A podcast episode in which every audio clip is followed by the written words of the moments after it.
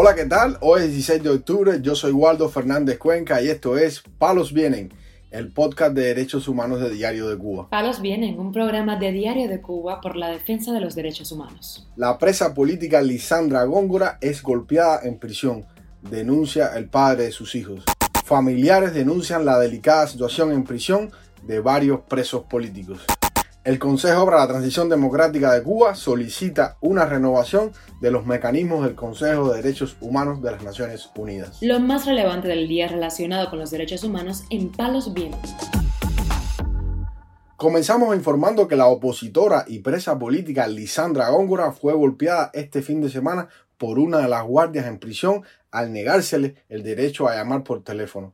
La denuncia la ha hecho el padre de sus cuatro hijos, Ángel Delgado, por las redes sociales. En horas de la mañana, que como es habitual, a Lisandra le tocaba el teléfono, no quisieron dárselo y entonces Lisandra reclamó y la jefa le cayó mal eso y entonces entre una reclusa y la jefa eh, Nelly agredieron de forma verbal y le dieron un golpe a Lisandra y se está plantada y no quiere comer, está acostada en la cama que dice que no se va a levantar más. Delgado denunció además que un agente de la seguridad le expresó que él iría a visitar a la madre de sus hijos a la isla de la juventud con los pequeños cuando la policía política así lo decidiera. Yo llevo 13 días esperando mi pasaje para irme para la isla con los niños, tengo cuatro niños aquí y no he podido irme, entonces Lisandra llamó a irme para que me llamara para ver qué era lo que pasaba con los pasajes.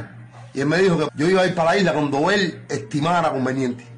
Que mientras tanto yo no iba a ir para ninguna isla. Lisandra Góngoro ha denunciado numerosas represalias en su contra, como aislamiento, provocaciones de otras reclusas e incomunicación con su familia. Fue llevada a principios de este año a la prisión Los Colonos para alejarla de sus cinco hijos, cuatro de ellos menores de edad y quienes viven en la provincia de Mayabeque. Lisandra Góngora Espinosa fue sentenciada a 14 años de privación de libertad por su participación en las manifestaciones del 11 de julio del 2021. La procesaron por los presuntos delitos de sabotaje y desórdenes públicos. Es una de las mujeres con más alta condena presas por las protestas del 11 de julio de las más de 100 mujeres que han sido procesadas. Informamos además que el opositor santiaguero Aníbal Riviux Figueredo, militante de la Unión Patriótica de Cuba, lleva dos semanas en huelga de hambre tras encontrarse detenido en Versalles, la sede de la seguridad del Estado en Santiago de Cuba. El régimen lo acusa de un supuesto atentado y fue violentamente detenido en su casa hace aproximadamente dos semanas atrás. Sobre su estado de salud, su esposa Talía expresó. Bueno, Aníbal se encuentra en unas condiciones muy mal ya que lleva 14 días, repito, en una huelga de hambre.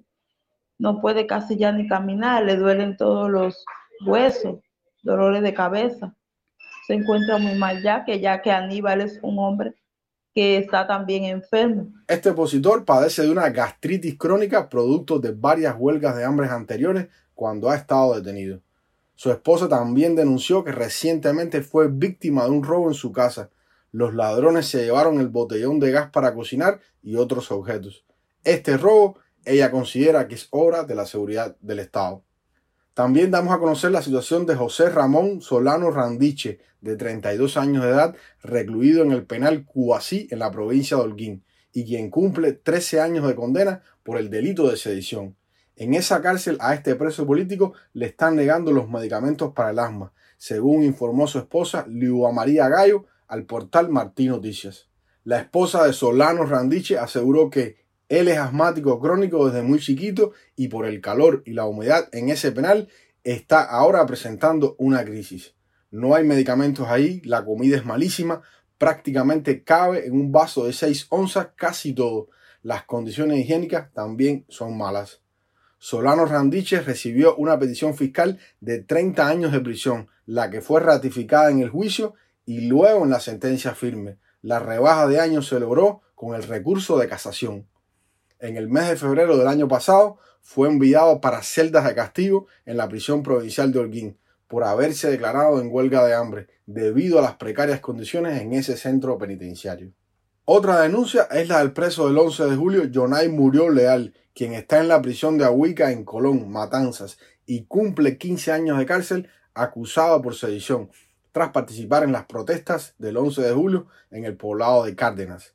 El abogado Juan Carlos González Leiva dijo al portal Martín Noticias que el preso político está en pésimas condiciones y bajo la amenaza de reos comunes de alta peligrosidad.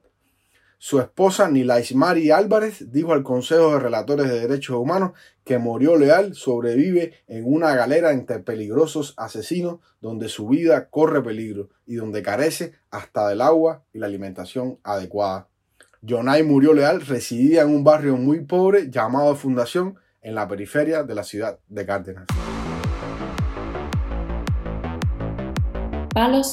Para finalizar, informamos que el opositor Consejo para la Transición Democrática en Cuba solicitó la renovación de la Organización de Naciones Unidas luego de que el Consejo de Derechos Humanos de ese organismo reeligiera al gobierno de Cuba como un miembro más.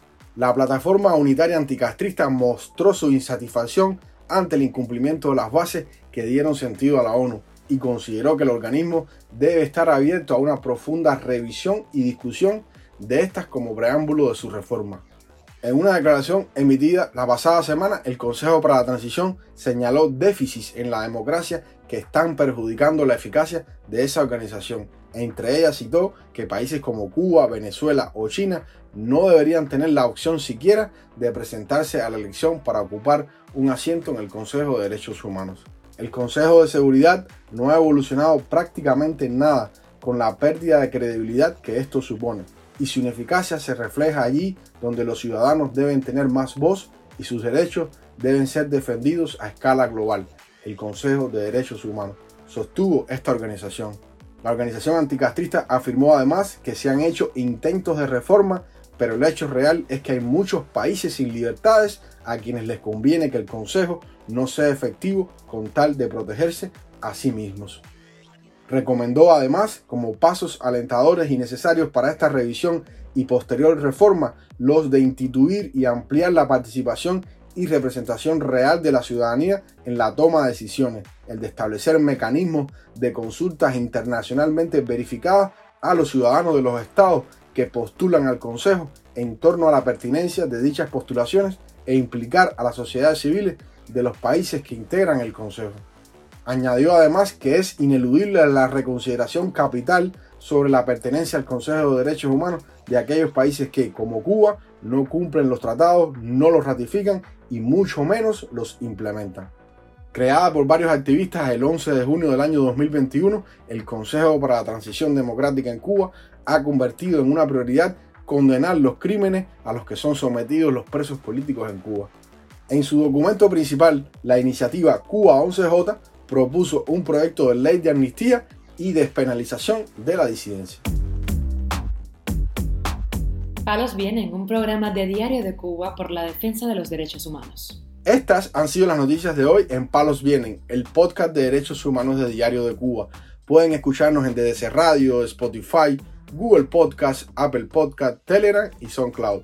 Yo soy Waldo Fernández Cuenca, que tengan un buen inicio de semana y mañana, mañana regresamos con más noticias.